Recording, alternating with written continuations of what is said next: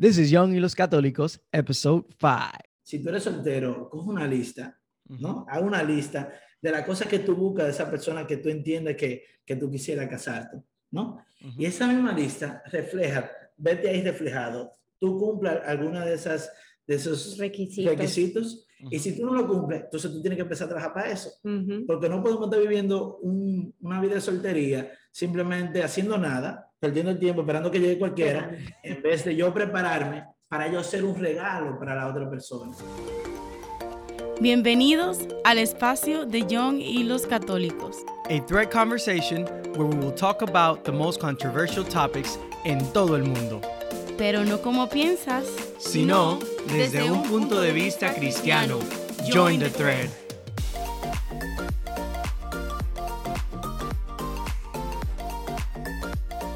Buenos días, buenas tardes, buenas noches en cualquier lugar que nos escuchan. Puede ser en China, en Japón, en Francia, en eh, España, eh, en Santo Domingo, Estados Unidos, anywhere you're listening. Welcome to Young y los Católicos. This is your host, Tony Moreno, and I'm here with my co host, the best, the one and only, Michelle Japa. Chela, ¿cómo estás? Cuéntame algo bueno. bien, Anthony. Nada, no he hecho nada hoy. Nada, no, tú me dijiste algo ahorita. ¿Qué fue lo que tú hiciste ahorita? He tomado mi primera ah, COVID vaccine. Oh, you got the COVID vaccine. Yeah. Sí, porque hablamos de eso en el primer episodio. Ya. Ah, Oh, no sé cómo. No, ninguno de los dos. Yeah, Bueno. acuerdo. Eh, señores, este episodio que sigue está buenísimo. I mean, el contenido, my mind is blown, even though ya que uno, tú sabes, uno conoce eso, pero los invitados de hoy, Edwin y Sara, que son una, una pareja de novios que están a punto de casarse, eh, nos hablan de lo que es la soltería, el noviazgo, la castidad, etcétera, etcétera. Y no se lo pueden perder. eh, I mean, eh, escúchenlo todo. Y eh, le advertemos en anticipación que va a estar dividido en, te- en dos partes, porque fue muy larga la conversación, entonces lo vamos a dividir en dos capítulos. Así que manténgase tuned in um, this ep- for this episode, obviously, if you're listening to it, and next week when we release episode part two of this one that's going on today. Así, vámonos con el versículo de la semana.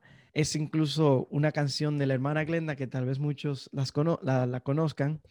Y es donde en la introducción de la canción, ella dice, hablándole el esposo a la esposa. Eh, y la esposa se llama Raquel, y dice, Raquel, tú y yo nos amamos mucho, pero en tu corazón y en mi corazón siempre habrá un agujero, un vacío, una soledad que solo el amor de Dios puede llenar completamente. Uf. Y nada, vamos pensando en ese versículo mientras este episodio va. eh, y ya, sé, ya sabrán por qué, por qué y yo lo, lo elegimos. Y el reto de la semana, Chela, ¿qué tenemos hoy para el reto de la semana? El reto de la semana es cinco tomarse cinco minutos de su día, ir a una, una habitación solos y, bueno, rezar un poco y discernir realmente qué vocación, cuál es nuestra vocación. Si uno tiene que ser soltero, eh, en una vida en matrimonio o en una, la vida monástica. Y claro, eh, cinco minutos en realidad es, es muy poco para discernir su vocación, pero es un inicio. Así que piensen bien en, en qué lugar están, dónde ustedes piensan que Dios los quiere. Váyanse a un lugar solo, eh, en la mañana, porque normalmente en la mañana la mayoría de la gente está durmiendo. Bueno, dependiendo a qué hora uno se despierte, pero bueno, ya lo saben. Tómense esos cinco minutos para iniciar un día hermoso. Y nada, los dejamos aquí con Edwin y Sara. Edwin y Sara, bienvenidos al podcast de Young y los Católicos. ¿Cómo están? Bendecidos. Bendecidos. Muchas gracias por tenernos aquí, de verdad que es un honor para nosotros. Gracias a ustedes por decir, decir el sí de María. Eh, bueno, para iniciar, eh, ¿quién es Edwin? ¿Quién es Sara? ¿Quién es esa unión? Díganos un poco, una introducción breve de ustedes. Las damas primeras. Bueno, mi nombre es Sara, tengo 24 años, soy de Colombia. ¿Y tú? Presenta. Edwin Molina, 24 años de edad también, pero soy dominicano. Y nosotros este, llevamos, bendito, pero yo siempre me equivoco. Ocho, ocho años y cinco meses ya. No, la ve. Sí, Wow. y dos años y medio de comprometidos prácticamente. Qué bueno, oye, eso, eso, va a ser una combinación. Esos muchachos van a salir diciendo, parce, qué vaina. ya lo sabe, loco. Ya lo sabe, así Pero sí, qué bueno. Y eh, eh, dígame bien breve, yo sé que ustedes tienen un podcast que hablan del noviazgo, la castidad, etcétera, y también dan charlas. Díganos sus experiencias eh, con este tema que vamos a hablar hoy. Pues imagínate, nosotros empezamos con ese podcast a través de la inspiración que ya yo andaba en el mundo del YouTube. Y yo siempre decía, Sara, baby, tú tienes la capacidad, vamos a hacerlo, vamos a hacerlo. Ella era un poquito penosa la cámara y eso, se ponía un poquito nerviosa, pero un día se caté y le dimos para allá. Y mira, y ese video fue el primer video mío que llegó por lo menos a 300 views en un día. Sí, sí. Y, me acuerdo que el primer video que nosotros hicimos fue uno que se llama Novio sin sexo, porque hay algo que yo sí de entiendo el mercadeo y es que uno tiene que llamar la atención, tú me entiendes, el público, al público no católico y al que no escucha de Dios. Y entonces una gente que diga, novio, sí, sexo, ¿cómo así? Y así fue. Y, ese, aunque fue el primero de esa área mío, juntos los dos, fue un video picante porque ahí. pues sin filtro, sin filtro. Mira, eh, para que tú veas, Chela, tú no eres la única que no le gusta salir en cámara y cosas. Michelle es así con la cámara. y así mismo y la desacatamos. Sí, pero para nosotros con esa locura de ese primer video, después la gente seguía, no, no, siga grabando, siga grabando. Y ahí nos inspiramos en el podcast con la ayuda del Espíritu Santo. Y luego así por el estilo han ido llegando invitaciones a, hablar del tema, ¿no? Porque esto nace de lo que Dios ha hecho en nuestras vidas. Y toda la experiencia que Dios nos ha regalado, lo hemos decidido entregársela a los demás también. Amén. Así, es. Y qué bueno que los están, están poniendo su noviazgo y su, futuro matrimonio en, un par de días. Sí, un par de días. Sí, sí, ¿cuándo se van a casar? Para que, para, bueno, ya en 10 años vamos a escuchar este podcast. ¿Cuánto tiempo le falta ya para la, para la boda? Julio 24. Nos casamos. ya eso está ahí. Ay, mi sí, ya está ahí. Ahora, ahora que el trabajo va a comenzar de verdad. Ya sabe, ya lo sabe. Bueno, pues vamos eh, a la primera parte de esta entrevista que vamos a hablar sobre la soltería como vocación, eh, el prenoviazgo y también sobre la castidad un poquito para los que no saben lo que es eso. Así que eh, la primera pregunta que yo le tengo, muchachos, es, ¿se puede vivir una vida de soltero o soltera en nuestra iglesia? O sea, ¿ustedes piensan de eso? Yo sé que han hablado un poco en, en sus podcasts de esto. Eh, fíjate, es una pregunta que aunque tú no lo creas un poquito controversial, porque antes de lo, del Vaticano II no existía lo que era la vocación de estar soltero o soltero comprometido, o sea, comprometido hacia Dios. Eso no existía. Tú eras sacerdote, esposo, esposa o monja. Ya, no había más nada de ahí. Ya todo lo otro era una decisión errónea, lo tomaban así. Pero yo diría que dentro de lo que es la inspiración del Espíritu Santo y guiando la iglesia cada vez más, pues le dio a entender a la iglesia que también puede existir ese tipo de vocación, que el Señor te llamando, no, no porque sean vagos o porque tengan miedo de casarse, sino porque hay, algún propósito aún más para esas personas solteras. Ahora bien, hay una etapa, porque hay una etapa y hay una decisión de por vida. Hay una cosa, ser soltero, porque tú entiendes que el Señor te está llamando al futuro matrimonio y tú estás soltero porque no, no estás indicado la indicada en este momento. hay otra cosa que la decisión de entregarte al Señor eh, por, pureza y por amor a Él, eh, para oración y para entrega de tu ser a servicio de los demás a través de tu vida en la soltería, que es como un celibato prácticamente, pero si se moja o sacerdote. En el caso de, de, esa persona que tiene esa vocación al matrimonio, la soltería es hermosa. Eh, porque quiero hablar de esa parte, ¿no? Porque vamos a hablar de lo que es matrimonio y todo eso, no vamos a hablar de, lo que es laico consagrado. Entonces, dentro de lo que es la soltería, es hermosa. ¿Por qué? Porque a veces no lo entendemos, pero lo más hermoso de eso es que nosotros tenemos que empezar a trabajar en nosotros. Hay un dicho que nosotros hemos eh, acoplado a nuestra vida y a nuestra forma de ser, que si tú eres soltero, coge una lista, ¿no? Haz una lista de las cosas que tú buscas de esa persona que tú entiendes que, que tú quisieras casarte, ¿no? Y esa misma lista refleja, vete ahí reflejado, tú cumplas alguna de esas de esos requisitos y si tú no lo cumples, entonces tú tienes que empezar a trabajar para eso. Porque no podemos estar viviendo una vida de soltería simplemente haciendo nada perdiendo el tiempo, esperando que llegue cualquiera, en vez de yo prepararme para yo hacer un regalo para la otra persona. Porque si nosotros esperamos tener un regalo bueno, exquisito, con todo lo bueno del mundo que queremos, también nosotros debemos hacer eso.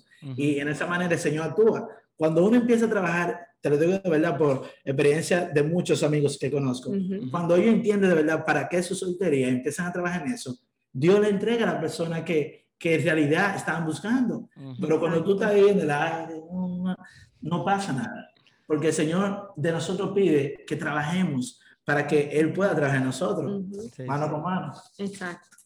No sé si ahí respondí No, no, sí, sí. Ah, yo me reflejo mucho con eso, porque yo, eh, después que terminé en la relación que estaba antes con Sari, antes de, claro, antes de casar, antes de, empezar a hablar, yo me acuerdo que yo decidí, más, voy a estar soltero. Y si Sari no llegaba, yo, como dentro de un mes, yo me iba a, meter en, eh, a meterme en el seminario, si no iba a ir a un retiro vocacional para el seminario. Y suerte, el Señor la mandó y ¡pa! Me la puso. Pero, pero sí, o sea, yo tenía en mi cabeza, yo me acuerdo, yo tenía la opción abierta, que cuando vine a ver el seminario era para mí. Eh, pero sí, sí. Chela, ¿qué más tenemos? Eh, ¿Qué es la castidad y cómo uno puede, cómo la iglesia nos invita a practicar la castidad en la soltería? Bueno, la castidad, eh, nosotros siempre lo vemos como, es como un sí a la libertad. Muchas personas cuando escuchan la palabra castidad piensan como en abstinencia, piensan en una prohibición, cuando en verdad es un llamado de la iglesia a ser libres.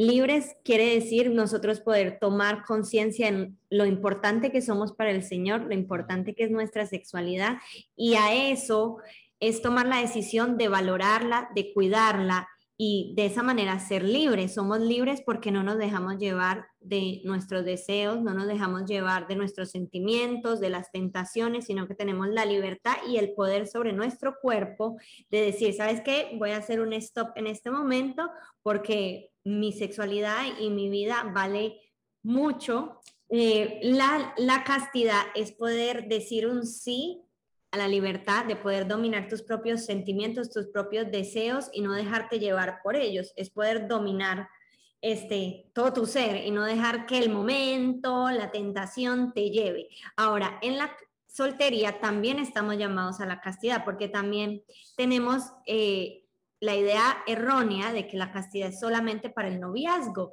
cuando también la castidad se vive en la soltería, porque seguimos siendo preciosos y amados por el Señor y por eso mismo tenemos que cuidar ese tesoro que tenemos. ¿Y cómo podemos llevar la soltería eh, en castidad? Es primero que todo sabiendo que somos dignos de un amor puro y por eso debemos mostrarnos de tal manera. Entonces, cuando llevamos, por ejemplo, las citas, cuando empezamos, por ejemplo, nuestras mismas redes sociales con nuestros amigos, ahí se ve la castidad, porque no es que en la soltería es un momento para estar como de piquito en piquito con ah, todas, no es para estar vendiéndonos tampoco en las redes sociales, poniendo posts y videos así que llaman la atención y hay veces hacen pecar al otro. Entonces, así es como se debe vivir la castidad en la soltería. Más o menos por Y le iba a decir a los que nos escuchan o nos ven por YouTube que Edwin y Sara tienen un podcast, eh, ¿cómo se llama? Edwin y Sara Podcast, ¿no? Se llama. Eh, en donde estos temas están eh, más, más abundancia. O sea, ahí ellos hablan precisamente de todo en detalle, de todo lo que vamos a hablar en este, en este episodio. Así que para los que nos escuchan, si quieren, lo voy a poner en las notas del show, así que si quieren ir a, escucharlo, la verdad es contenido tremendo, increíble, buenísimo. Eh, bueno, eh, sigo con la próxima pregunta. Ustedes en uno de sus episodios hablaron sobre, eh, sobre de ir a citas, go on a date, you know, go, go, meet somebody or whatever. y ustedes lo llamaron de una forma que me gustó mucho, ir a citas inteligentemente. ¿A qué ustedes se refieren cuando, cuando hablan de citas inteligentemente? Primero, para que le llegue, vamos a hablar de lo que no es inteligentemente. Porque Tú me entiendes, porque para entender lo inteligente. Claro. Lo que no inteligentemente es que como una de, las, una de las cosas que hizo Sara, es como que yo ando como el pollito picando aquí, en esta esquina, en la otra esquina, no, eso no se puede hacer. Eso no ir así inteligentemente porque usted está prácticamente con su cerebro perdiendo el tiempo, porque está como que buscando mucho y el cerebro a nivel de, de, de, de relacionarse con la otra persona no puede hacer un clic si tú estás pensando en la otra también. Entonces tienen que centrarse. Ese es el primero, eh, ser exclusivo. Entonces, esa es una de ellas, ser exclusivo. Esa es una parte de ser inteligente, ser exclusivo. Si tú estás hablando con una sola persona, habla con esa sola persona hasta que llegue, eh, que llegue el momento que la segunda, tercera cita, mira, ¿vamos a continuar o no vamos a continuar? Entonces, ahí mismo va de la mano lo que es ser claro. ¿A qué usted va a la cita? O sea, usted no puede tampoco decirle, por ejemplo, yo no voy a decir a Sara, oye, mira, yo, yo quisiera como que hablar contigo. No, no, no mira, yo quisiera sacarte una cita, conocerte. Eso es importante. Muy importante. Número uno, número uno, a nivel de la mujer, la mujer eso lo va a matar. A veces, ay, mira, de verdad, muchacho que está buscando lo que, sabe lo que quiere, sabe lo que quiere, eso es lo que ella va a pensar. Y eso da una seguridad al hombre, que a lo mejor el hombre no está seguro nada de sí mismo, pero eso es un, es un espejo que ayuda muchísimo. Ahora, ¿qué pasa? En realidad, en realidad, eso ayuda al el, el, el entorno de lo que va a ir a hacer esa cita porque si ya cada uno entiende hacia lo que va, ya entonces va con una mente a sabiendo lo que va a hacer. No como que en el aire, como que será que yo le gusto. No, no. Si yo te pedí una cita porque tú me gustas, tú me interesas. Exacto. Otra parte es no ghosting. O sea, como ustedes son unos tigres que hablan aquí Spanish, nosotros también metemos Spanish, manito. Claro, claro. Entonces, el no ghosting es el no hacerse el loco o hacerse eh, como que ignorar a otra persona después que se le dieron a la cita. ¿Qué pasa? Esto pasa muy a menudo. Vamos a decir que yo le pregunté a Sara, mira, yo quisiera tener, eh, una, cita, tú sabes. Ella a lo mejor no está segura de mí y me dice, sí, está bien, vamos. Y vamos a la cita y a lo mejor la cita no fue la perfecta cita para ella, para mí fue perfecta, pero para ella a lo mejor no. Entonces ella dice, yo, yo estoy dando aquí la, la situación, ella dice, ay, es que no sé, le cuenta a la amiga, ay, es que no sé, esa cita fue muy rara, muy awkward, qué sé yo cuándo, ay, yo no lo voy a contestar. Y el muchacho escribiendo, le dijo, hola, buenos días, el otro día. Se, ven los tres puntitos del iPhone cuando te Sí. y ahí queda. Buenos días, ¿cómo estás? Y la muchacha, con una pedra y una vaina, deja al muchacho en el aire y pasa dos o tres días, el muchacho, oye, el muchacho está sufriendo, ay, pero ¿qué fue lo que Eso no es sano. No. Porque a lo mejor, a lo mejor, eh, tú estabas en un momento cuando salieron las citas que no era lo perfecto, a lo mejor tú tenías algo personal que no estaba eh, anémicamente perfectamente bien. Y eso vamos afectó tu mente a cómo ver, a cómo percibir a la otra persona.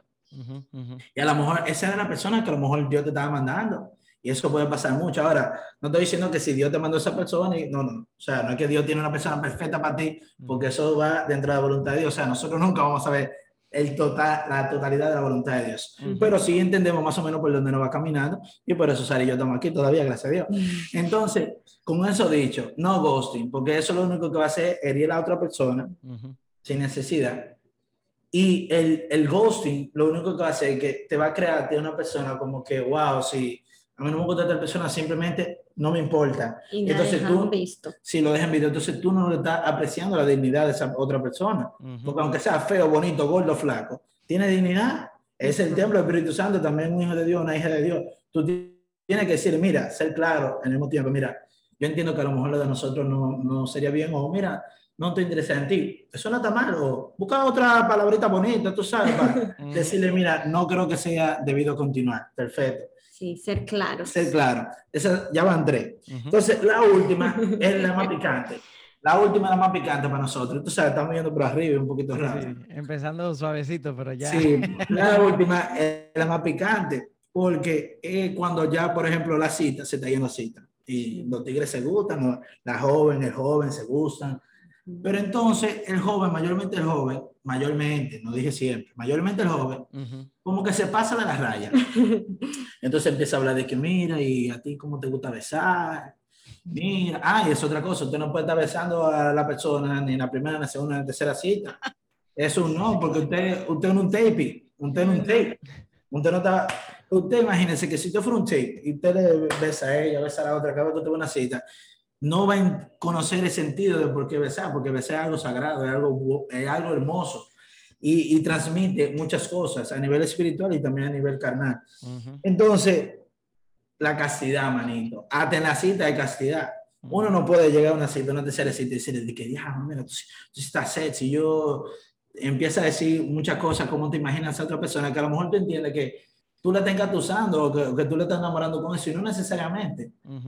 Número uno, la mujer no se enamora mediante la sexualidad, eso es mentira. Se enamora escuchándola eh, y ser interesado en lo que esa persona piensa. Y el hombre de verdad, el hombre que de verdad está buscando una persona seria, tampoco se le engatusa por, por la sexualidad. ¿Por qué? Porque si una joven viene a donde mí, o sea, hubiera venido donde mí a hablarme de sexualidad en la segunda o tercera cita, yo decía, no, pues esta muchacha se la dice a cualquiera. Es rápida, sí, uno dice. Y yo, oh, entonces ya hay, hay una desconfianza en, en el criterio de la otra persona. Entonces, son, esos son puntos importantes para llevar una, una vida de soltería inteligente. Y obviamente, obviamente, si usted salió eh, dos citas, ¿no? ¿Verdad? Un mes con una persona, espere tres semanas por lo menos a salir con otro mes.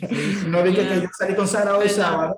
Ella me dijo que no el lunes y ya el sábado que viene yo estoy saliendo con otra.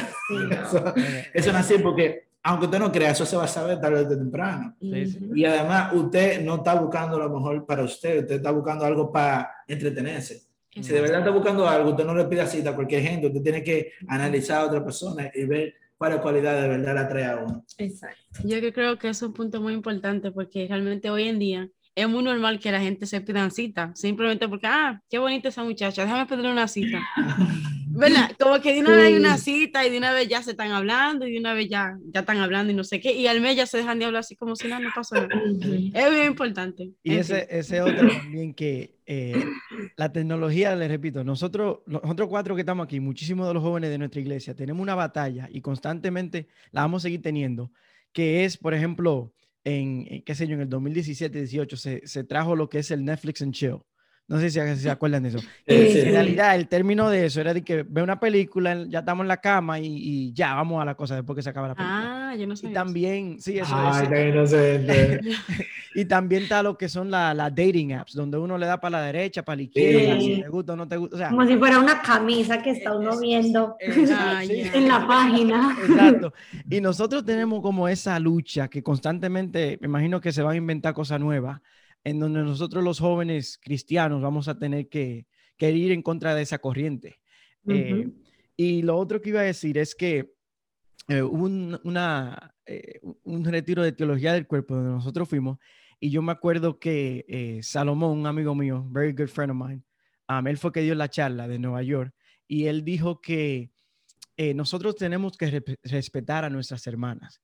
Y al, por ejemplo, yo y Sari, si Sari me, eh, en la primera cita, como tú dijiste, vamos a decir que Sari me dice, ¿y cómo tú ves? Me hace una pregunta así, que normalmente es lo contrario, el hombre que se hace a la mujer. Pero vamos a decir que en este caso es uno de esos, de esos pocos.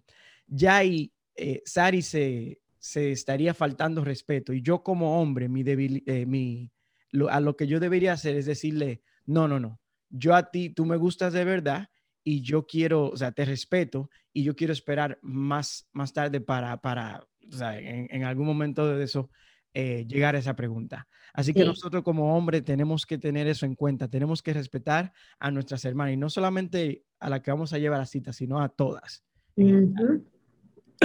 Yo sé que cuando uno como que, esta pregunta es para ustedes cuando empezaron su relación, porque yo sé que ustedes se van a casar y tienen demasiados años juntos, pero como esa pregunta de cuando ustedes empezaron su relación, eh, ¿qué perspectiva tenían ustedes del noviazgo y cómo esa perspectiva se diferenciaban en cada uno?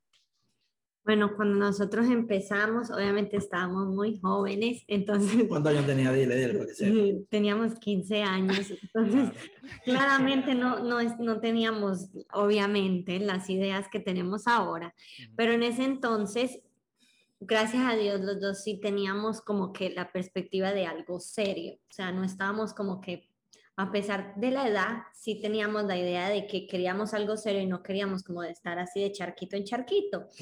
Entonces, eso era como el principio. Y también desde un principio de la relación, eh, yo le compartí a Edwin mis ideas del como yo veía las relaciones y yo le dije a Edwin de que yo quería llevar un noviazgo en castidad. Entonces Edwin, obviamente, él dijo que sí. Y los dos, los dos nos metimos en el mismo bote de la castidad sin saber mucho, sin tal vez conocer cómo se hacía, cómo no se hacía, o sea, entendíamos muy poco y tampoco entendíamos mucho la razón, pero sí habíamos dicho desde un principio como que queríamos hacerlo así. Y gracias a Dios, a través de los años, el Señor fue como que moldeándonos y enseñándonos cómo debe ser la castidad. Y a medida que nos empezó como que a moldear, o sea, yo siento como que el Señor, éramos como dos plastilinas y Él completamente nos moldeó y nos fue enseñando poco a poco cómo es la manera correcta de amar uno al otro, cómo es la manera correcta de vivir la castidad en el noviazgo.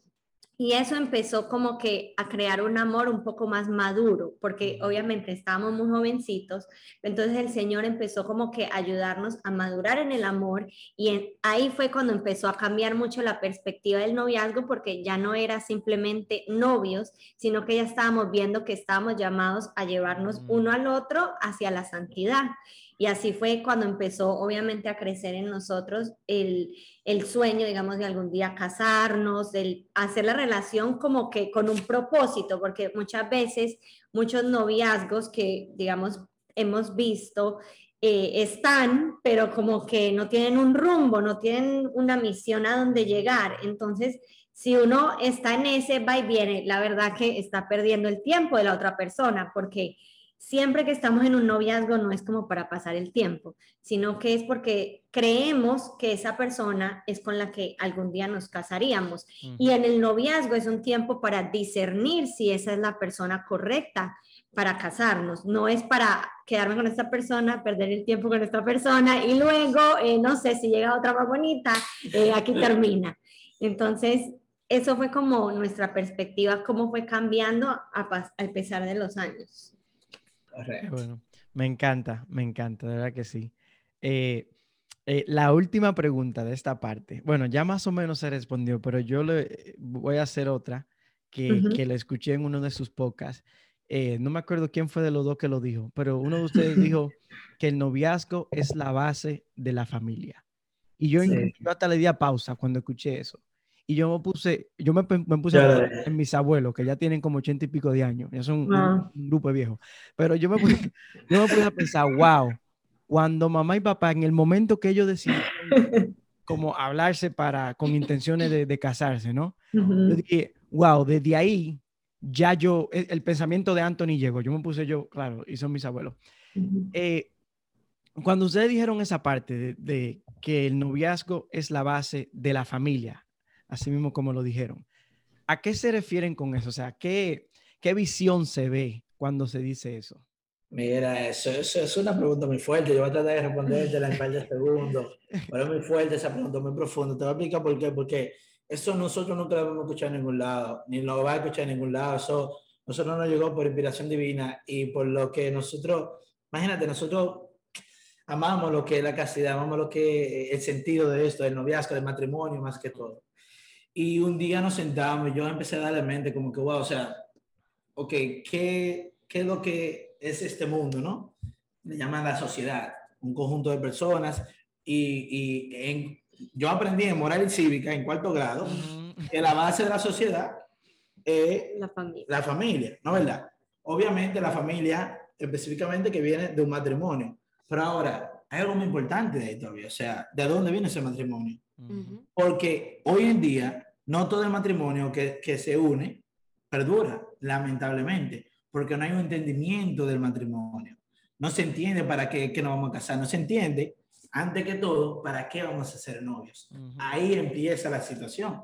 Desde ahí empieza el, el, punto de por qué termina siendo un mal matrimonio, por qué termina teniendo unos hijos disfuncionales, una familia disfuncionales, eh, por qué esos hijos terminan teniendo también, posiblemente, a través de lo que ha vivido, malas experiencias en el noviazgo, en el matrimonio, y así se ha ido desatando todo lo que es la humanidad, por no entender lo sagrado del matrimonio.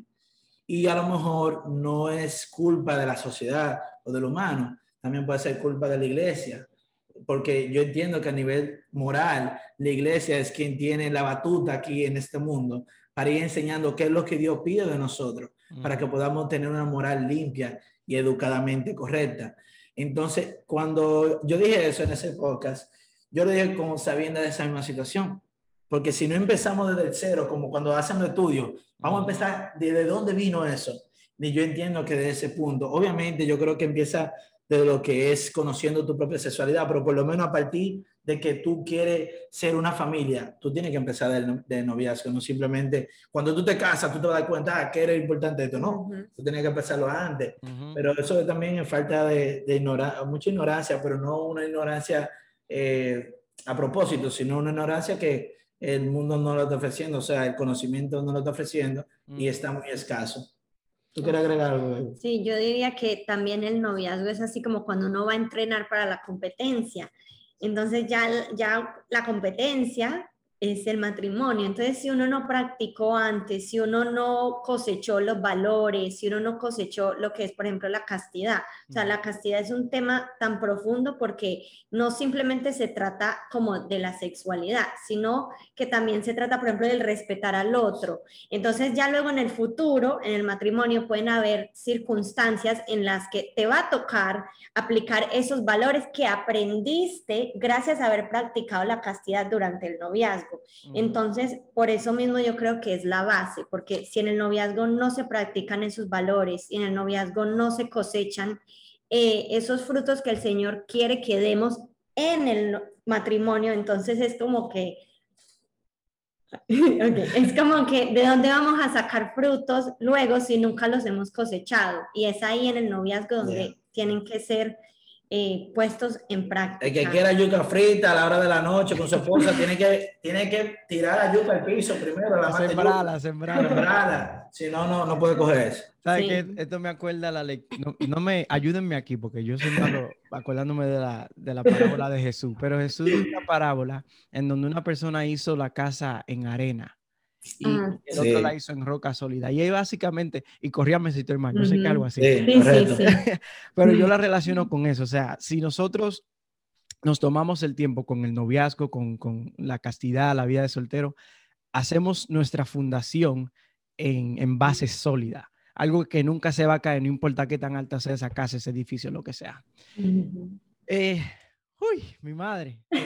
Esa base sólida para redondar ahí Es, Cristo. O sea, si en nuestra vida nosotros no nos hubiéramos centrado en Cristo, personalmente y también como noviazgo, no tuviésemos aquí, ni tampoco, ni, ni creo, o sea, eh, lamentablemente es una realidad. Hay muchas familias que son ateos, sí es cierto, pero no creo que a lo mejor entienden por qué están juntos. Y es porque todo, todo, todo parte de Cristo, todo parte de Dios si no entendemos a Dios, por lo menos lo que ha revelado a nosotros, es muy difícil nosotros entender el propósito de por qué estamos aquí, de por qué yo debo de entregarme a ella o amarla a ella. ¿Tú me entiendes? Sí, sí. Yara, yara, yara. Esta es la primera parte de, de, este episodio porque es un tema bien abundante, así que eh, manténganse sintonizados. sintonía, en sintonía. En sintonía, a ver, por eso que Chela, Chela, por eso que tú eres mi partner en esta vaina. Eh, en sintonía eh, en el próximo episodio para que escuchen la segunda parte en donde nos enfocamos en el noviazgo.